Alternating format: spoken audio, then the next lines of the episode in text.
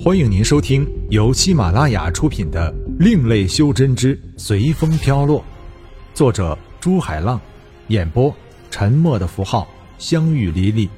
欢迎订阅。第七十三章，回去，回去。修真界，广袤的虚空中伫立着一个青色的身影。他的前面是一颗绿色的星球。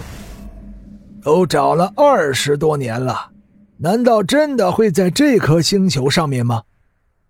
哎，一直以来我都认为自己不会再回来了，没想到还是要重新踏上这颗星球。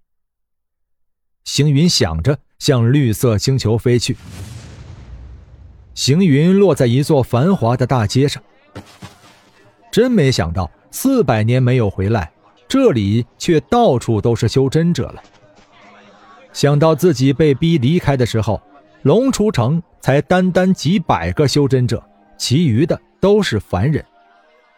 四百年呀，也许对于修真者来说并不算什么，但对于这个名为荣图的星球来说，却是四百年的沧桑啊。原以为。自己对这个生他养他的星球没有多大的留恋了，没想到踏上它，才知道自己对他的爱从来没有变过，从来都没有。走到偏僻处，行云从手镯里拿出一套宽阔的长袍穿上，身上的衣服在荣图星上算是比较另类。长袍上身，行云感叹道。还是自己的家乡的衣服穿起来比较舒服。说完，踏上了寻找天宇的路途。因为行云马上就要飞升了，所以他必须在飞升前找到天宇，看看天宇有没有踏上修真这条路。这是他在飞升前唯一要做的。想起天宇老弟，行云严肃的脸上露出了迷人的笑容。客官，您看看这把飞剑怎么样？这是把土属性的飞剑，您看看，光凭这个头就知道是极品，五百个中品仙石就卖了。行云刚回到大街上，就被一个衣着光鲜、肥头肥脸的中年人拦住。对不起，飞剑是好，不过我用不到。行云委婉地回绝了中年人的推销。他没想到自己家乡修真的发展是那么的快。四百个中品仙石怎么样？我赔本卖给您了。如果不是急需用仙石，我也不会卖的。中年人还是没有放弃。行云摇摇头，继续走他的路。三百五十个，已经到底线了。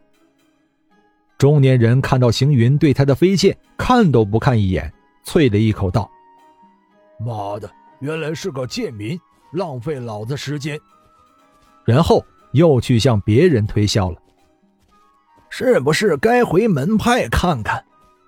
星云迟疑着，因为他又想起了自己被逼离开荣图星的经过。没有想到自己的师尊因为畏惧元苦门的势力，还帮着元苦门逼迫自己离开。哈哈哈行云苦笑着，不过回想起来，自己的门派这么小，根本没办法应付元苦门。也许师尊赶自己出来，也是对自己的一种保护吧。即使这样，回到四百年前，自己还是会废了元苦门那个弟子的修为，因为他不把人命当那么回事儿。就这一条，杀了他都是应该的。行云甩甩头。向自己的门派天武门走去。虽然四百年了，但应该还在原来的地方吧？天武门已经不再像往昔那样萧条，光凭这雄伟的山门就可以看得出来。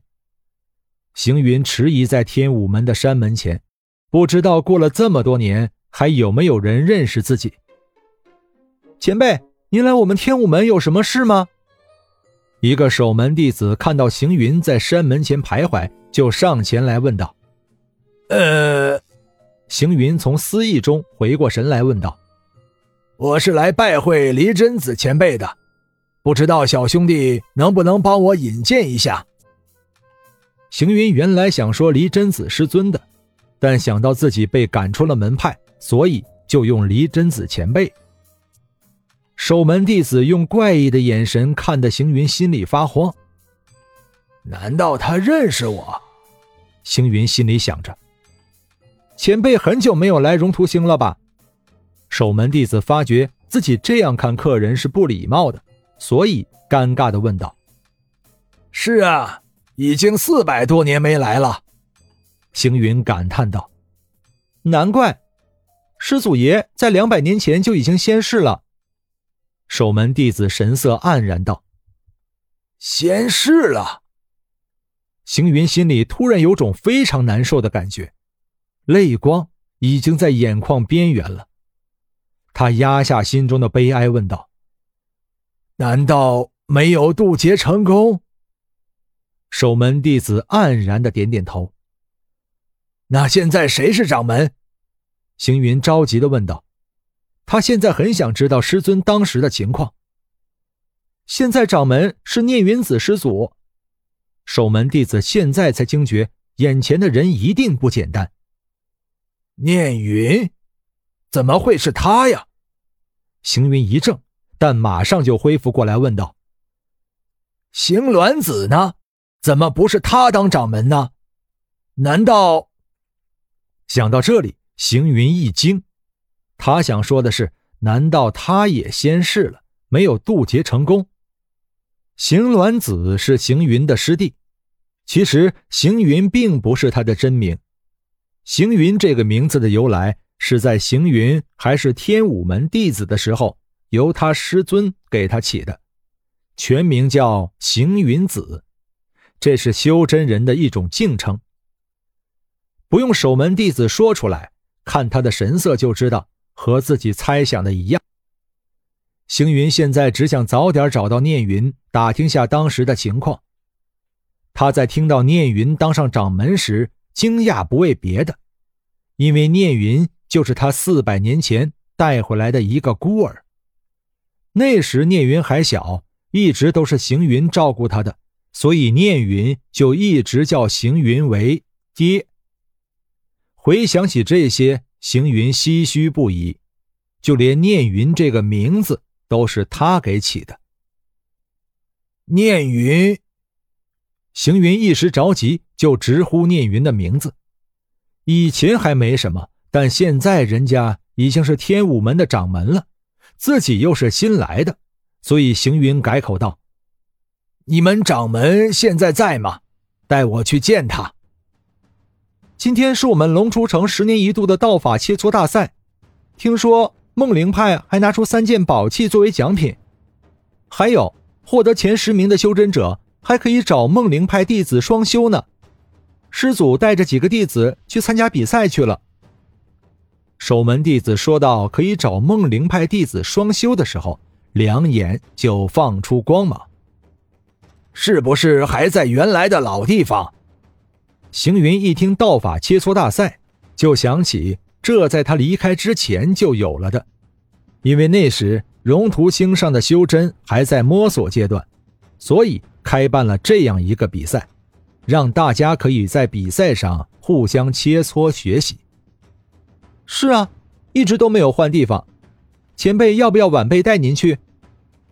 守门弟子想到大赛上有梦灵派的弟子，就想去开开眼。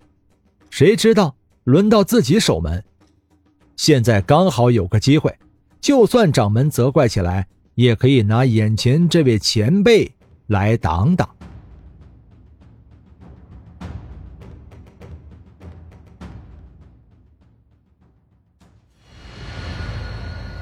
本章播讲完毕，感谢您的收听。如果您喜欢的话，欢迎订阅专辑，下集更精彩。